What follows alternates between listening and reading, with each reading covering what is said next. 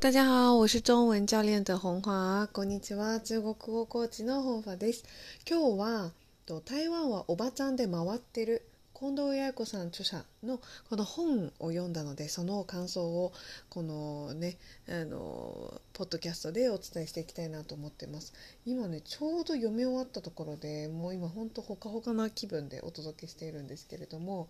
この「台湾はおばちゃんで回ってる」もうこのタイトルからすごいなと思うんですけどこの本がですね確か2022かなに、えーと発売されていたということなんですが実はこの本に出会ったきっかけっていうのは私実は書店で見かけたことがあったんですよ。でだけどこのタイトルを見た時にもしかしてなんか台湾のいいことをまあたくさん書かれてる本なんやないかなっていう感じで思っていて手には取らなかったんですねその時。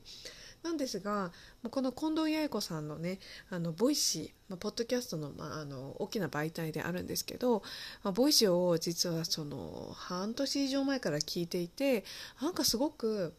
なんか表と裏がなさそうな感じの内容が本当に面白いしすごく親近感を持ったんですよ。でそれでそこで初めてあ台湾はおばちゃんで回ってるのあの本がっていう話をよくされてたのでえこの人が著者なんだみたいな。そこで初めて発見してあじゃあ読んでみようって思ったんですよ。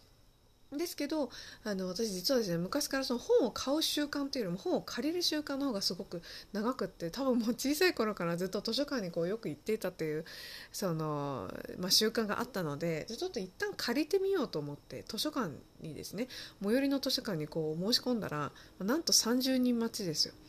30人みたいな風に思って、まあ、今も子育てをやあのやってる最中なので今すぐ買ってすぐ読むっていうのも、まあ、おそらくできないだろうなと思ってたので気長に待っていたらようやく順番が回ってきまして多分それも半年ぐらいやっと来ましたっていう感じでこれは借りないとと思ってあの早速あの連絡をいただいた時に借りに行ってきました。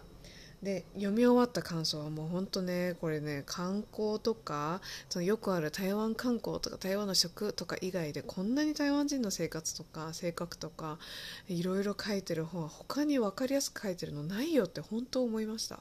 で特にですね私もこ日本で育ってますけどやっぱり毎年台湾に帰ってますしあのブライダルフォトも台湾で撮ってるしなんならこの話全部中国語で話す勢いもあるぐらい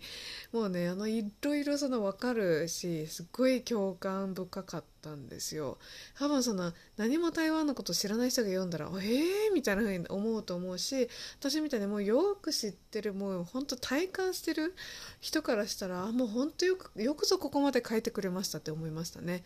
うんもうね一個一個についてもすごいもうねなんかこう語り尽くせないんですけど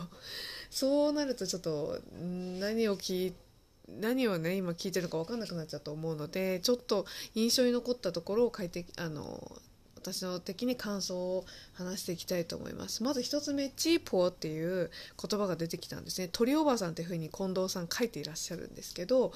チーポーっていうのはもうね私からしたらもう本当おせっかい焼きな人ですよ。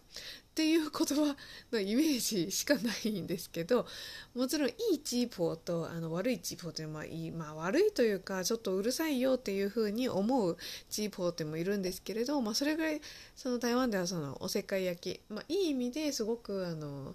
本当にいろいろしてくれるとかねあのそういった方本当にすごく多いんですけど、まあ、その言葉についてこう書いてあるんですよ。でまあ、その言葉を取り入れて自分のミドルネームにもしようと思ったぐらいだそうなんですけどもそこはすっごい面白いなと思ってそれはそのなんか私の発想の中から絶対出てこないような気がしましたであの私の母も本当典型的なチーポーっていう ところであのあの台湾ママ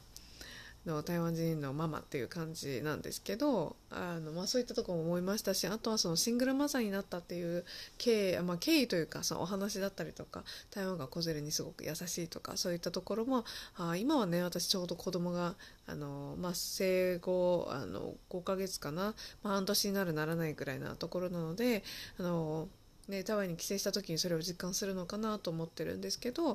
まあ、そういったことだったりとかもうなんか台湾で一生懸命奮闘してされてた時のことの心情とかも本当に本当に涙が出た。もうなんかそれでもいろんな人がこう助けてくれたりとかっていうところも書いてあったしあとはなんかその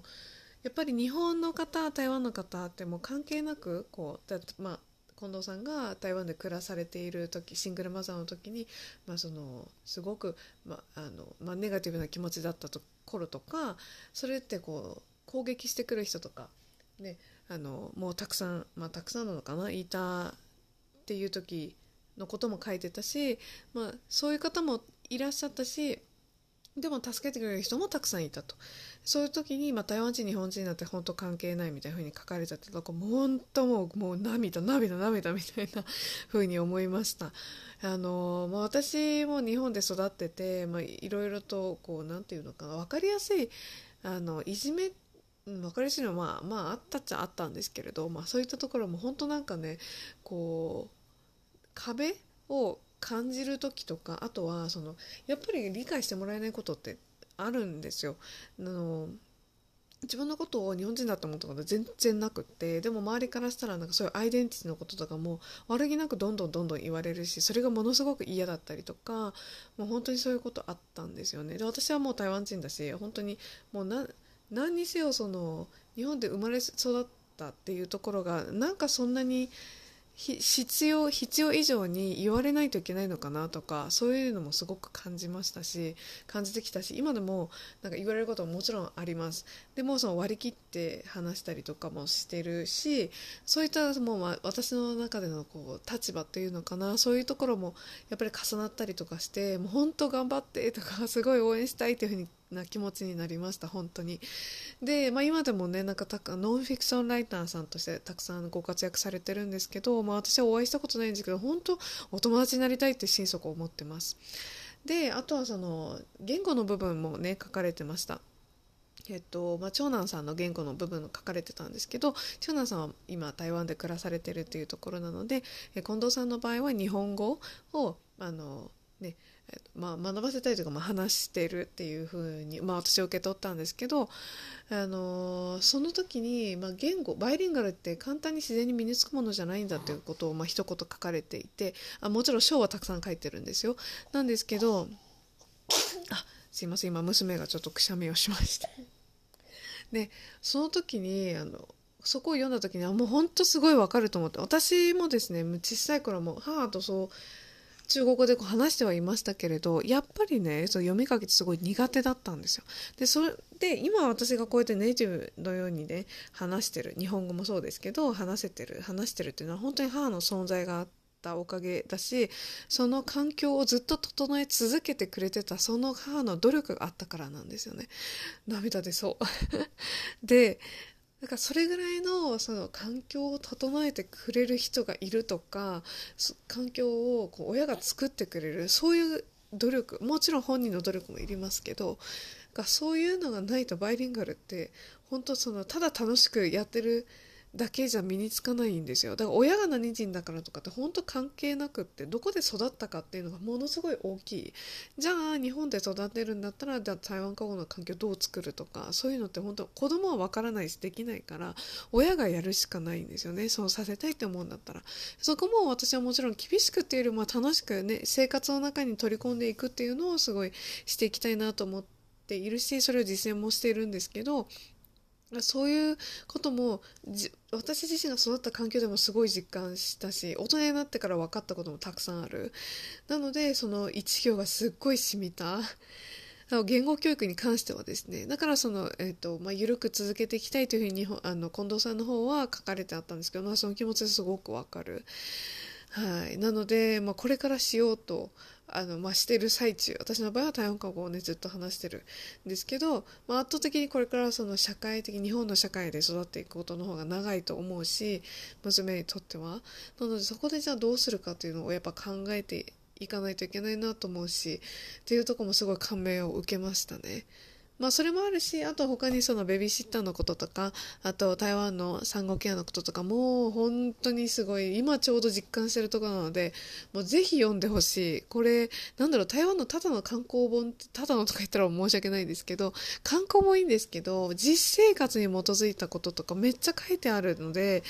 あのぜひ本当に台湾のこと好きだよっていうもう観光から入った方でももっと知りたいよっていう方でも近藤さんのこの一冊を読めばこんなによく書かれてるんだということが分かるしあこういう感じなんだっていうのがまず分かると思いますなので観光以外で本当に台湾のことをよく知りたいっていう生活のことを知りたいっていう方はぜひ読んでみてくださいはい、ということで、ホクホクのほかほかの感想をお届けしました。はい。ということでですね、ちょっと中国語でもちょっと最後ね、言ってみたいと思います。那我今天呢，想要介绍一本书，叫做《台湾娃欧巴站在马瓦德里》。我不知道这个在台湾也有出版，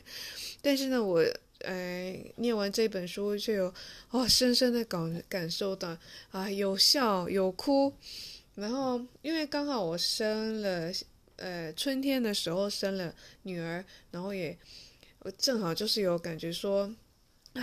台湾的